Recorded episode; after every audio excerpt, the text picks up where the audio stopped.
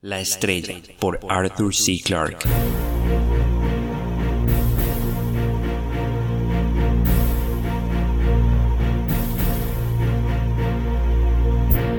Hay 3.000 años luz hasta el Vaticano.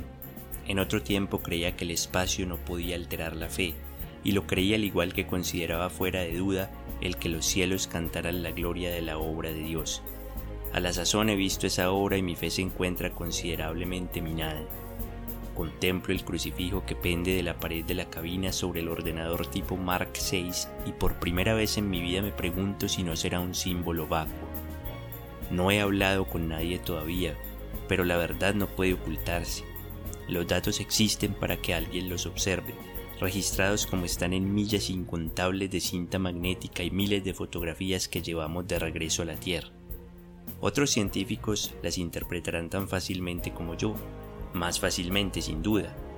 No soy quien para simular la manipulación de la verdad que tan pésimo prestigio proporcionó a mi orden en los días pasados.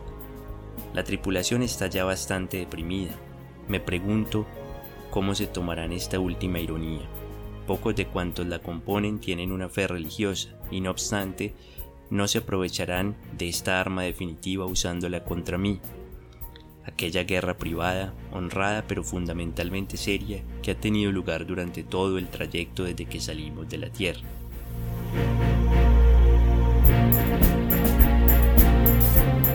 Era divertido tener a un jesuita de primer astrofísico. El doctor Chandler, por ejemplo, nunca pudo asimilarlo del todo. ¿Por qué serán ateos tan notorios los hombres entregados a la medicina a veces me encontraba ante el tablero de observación, donde las luces permanecen siempre amortiguadas y el resplandor de las estrellas con gloria inalterada.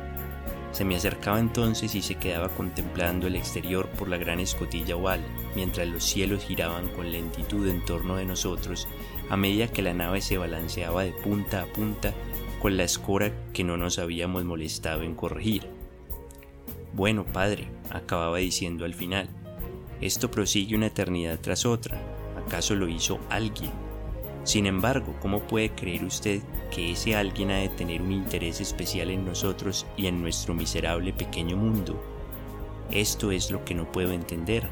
Comenzaba entonces la disputa mientras las estrellas y las nebulosas giraban en derredor de nosotros en silenciosos e infinitos arcos que se abrían del otro lado del plástico de la escotilla de observación.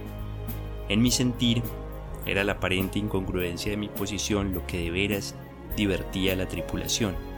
En vano argumentaba yo con mis tres artículos en el diario astrofísico y mis cinco de noticias mensuales de la Real Sociedad Astronómica.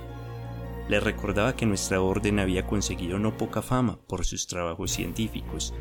Podíamos quedar pocos ya, pero desde el siglo XVIII habíamos hecho aportes a la astronomía y la geofísica que no podían ni siquiera evaluarse.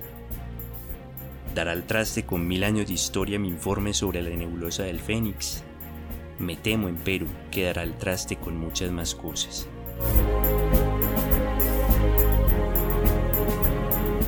No sé quién bautizó a la nebulosa con ese nombre que tan malo me parece. Si contiene una profecía, esta no podrá verificarse hasta dentro de mil años. Hasta la palabra nebulosa se equivoca, ya que el fénix es mucho más pequeño que esas magníficas acumulaciones de gas, la materia de las estrellas nonatas, que se esparcen por toda la longitud de la Vía Láctea. En escala cósmica, por supuesto, la nebulosa del Fénix es una cabeza de alfiler, una tenue cáscara de gas que rodea a una estrella única, o a lo que queda de esa estrella. El grabado de Loyola hecho por Rubens parece burlarse de mí desde su lugar, sobre los gráficos de los espectrómetros. ¿Qué harías tú, Padre, con este conocimiento que ha llegado a mí, tan lejos del pequeño mundo, que era todo el universo que tú conocías? ¿Habrías superado tu fe esta prueba, como la mía ha fallado ante ella? Miras en la distancia, Padre, pero por mi parte he ido más allá de lo que pudieras haber imaginado cuando fundaste nuestra orden hace dos mil años. Ninguna otra nave investigadora ha ido tan lejos de la Tierra nos encontramos en las mismísimas fronteras del universo explorado. Nos propusimos alcanzar la nebulosa del Fénix, lo conseguimos y regresamos con el conocimiento sobre nuestros hombros. Desearía liberar mis hombros de esa carga, pero en vano te invoco a través de los siglos y los años luz que se alzan entre nosotros. Las palabras son transparentes en tu libro de reglas. Ad maiorem Dei Gloria, dice el mensaje, pero se trata de un mensaje en el que ya no puedo creer. Habrías seguido creyendo tú de haber visto lo que hemos encontrado. Por supuesto, sabíamos lo que era la nebulosa del Fénix. Todos los años solo en nuestra galaxia explotaban más de 100 estrellas, aumentando durante horas o días su fulgor en miles de veces antes de sumergirse en la muerte y la negrura. Son las novas ordinarias, las consabidas catástrofes del universo. He registrado los espectrogramas y curvas de luz de docenas de ellas desde que comencé a trabajar en el observatorio. Pero tres o cuatro veces cada mil años tiene lugar algo distinto, junto a lo que hasta una nova palidece con total insignificancia.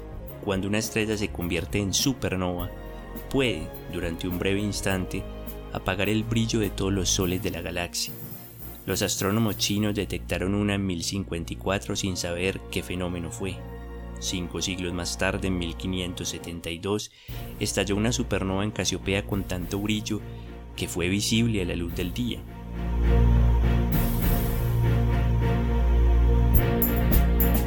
En los mil años transcurridos desde esa fecha han tenido lugar tres explosiones más. Nuestra misión era visitar los restos de una catástrofe tal para reconstruir los sucesos que la habían precedido y de ser posible saber la causa.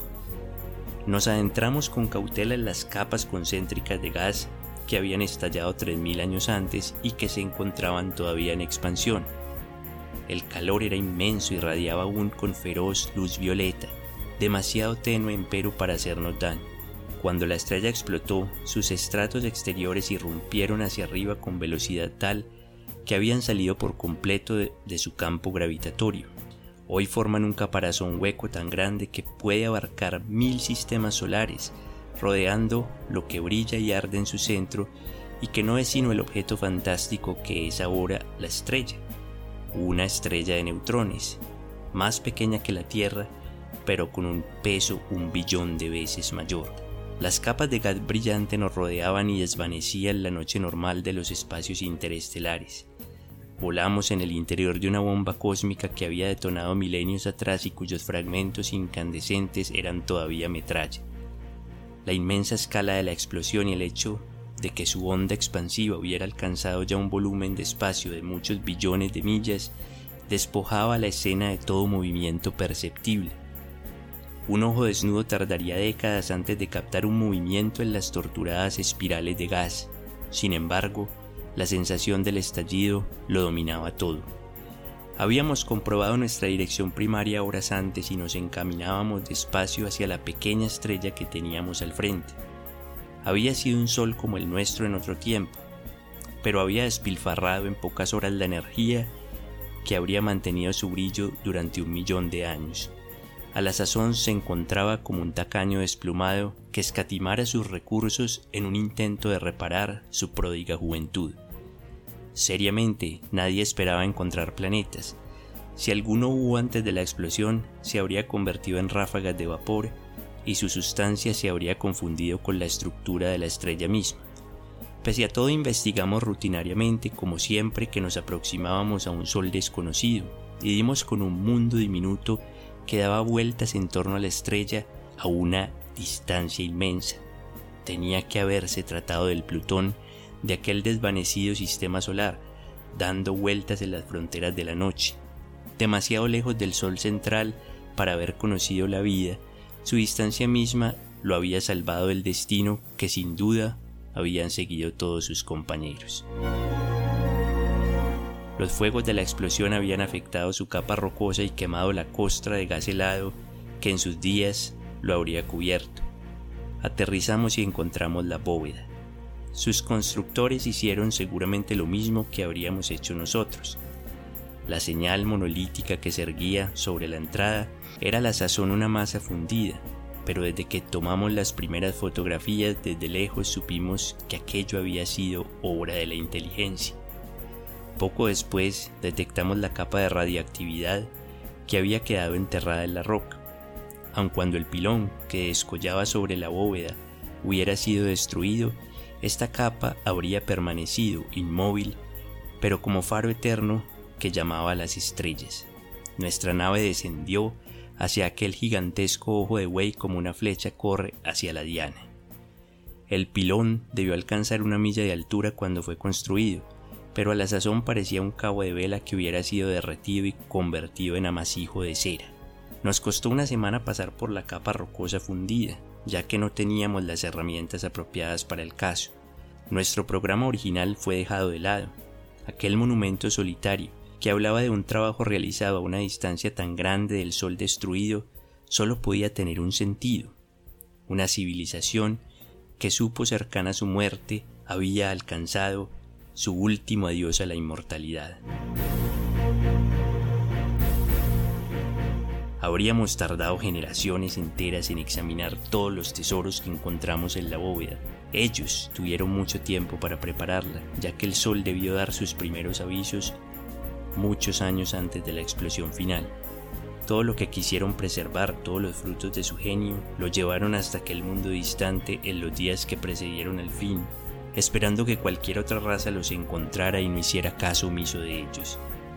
Si hubieran tenido un poco más de tiempo, podían viajar con soltura de un planeta a otro, pero todavía no habían aprendido a salvar los golfos interestelares y el sistema solar más cercano se encontraba a 100 años luz de distancia aun cuando no hubieran sido tan desconcertantemente humanos como mostraban sus esculturas, no hubiéramos podido menos que admirarlos y lamentar su destino. Dejaron miles de registros visuales y máquinas para proyectarlos, junto con elaboradas instrucciones gráficas de las que no resultaba difícil deducir su lenguaje escrito. Examinamos muchos de aquellos registros y revivimos con ellos por vez primera, en 6.000 años, la calidez y hermosura de una civilización que tuvo que ser superior a la nuestra de muchas maneras. ¿Acaso habían dejado memoria solo de lo mejor? Pero sus mundos eran encantadores y sus ciudades habían sido construidas con una gracia que se relacionaba con la de cualquiera de las nuestras. Las contemplamos en pleno funcionamiento y escuchamos su habla musical a través de los siglos. Recuerdo todavía una viva escena, un grupo de niños en una playa de extraña arena azul que jugaban con las olas como los niños juegan en la tierra, y hundiéndose en el horizonte todavía cálido, amable y vitalizador se encontraba aquel sol que pronto habría de trocarse en traidor y de olvidarse de toda aquella felicidad inocente. Posiblemente, de no haber estado tan lejos de la tierra y de no habernos encontrado por ende tan propensos a la soledad, no nos habríamos conmovido tanto. Muchos habíamos visto ruinas de antiguas civilizaciones en otros mundos, pero nunca nos habían afectado tan profundamente. La tragedia era única. Para una raza sucumbir y decaer era una cosa, como las naciones y las culturas habían hecho en la tierra, pero ser destruida tan completamente en pleno florecimiento, sin dejar supervivientes, ¿cómo podía conciliarse ello con la misericordia de Dios? Mis colegas se preguntaron esto, y les di las respuestas que supe. ¿Acaso tú lo habrías hecho mejor, Padre Loyola? Pero nada he encontrado en los ejercicios espirituales que pueda servirme. No habían sido malvados, no sé a qué dioses adoraban, si acaso adoraban alguno, pero los he visto después de muchos siglos y he contemplado durante muchos momentos el empeño que pusieron en su último esfuerzo por preservarse mientras ese empeño era iluminado por el sol que estaba amenazado. Sé las respuestas que me darán mis colegas cuando regrese a la Tierra. Dirán que el universo no tiene propósito ni plan, puesto que cada año explotan 100 soles. En este mismo instante hay una raza en algún lugar del espacio que se encuentra en trance de extinción. Tanto si ha obrado bien como si ha obrado mal en el curso de su existencia, ello no cuenta la hora definitiva. No hay justicia divina porque no hay Dios. No obstante, por supuesto, cuanto hemos visto no prueba nada quien argumentase así estaría sometido a las leyes de la emoción, no de la lógica. Dios no necesita justificar sus actos ante los hombres. Aquel que hizo el universo puede destruirlo cuando quiera. Es una arrogancia, peligrosamente próxima a la blasfemia, el decir lo que puede y no puede hacer. A pesar de los mundos y las civilizaciones incluidas en esta consideración, podría haber aceptado este razonamiento. Pero hay un punto en el que incluso la fe más profunda se resquebraja, y a la sazón, una vez hechos mis cálculos, he alcanzado ese punto. Antes de entrar a la nebulosa, nos era imposible decir cuándo se había producido la explosión. No obstante, a la sazón, gracias a la evidencia astronómica y a los registros encontrados en el planeta superviviente, he podido fechar la catástrofe con precisión. Sé en qué año llegó a la Tierra la luz despedida por aquel estruendo colosal. Sé con qué brillantez lució en otros tiempos sobre los cielos de la Tierra la supernova cuyo cadáver se va empequeñeciendo tras nuestra nave. Sé también que ocasionó un resplandor a poca altura, antes del amanecer, brillando como un faro en aquella alba oriental. Razonablemente no puede haber dudas. El viejo misterio está resuelto por fin. Sin embargo, oh Dios, había tantas estrellas que pudiste haber usado. ¿Qué necesidad había de llevar a aquellas gentes a la destrucción y que el signo de su aniquilación resplandeciese sobre Belén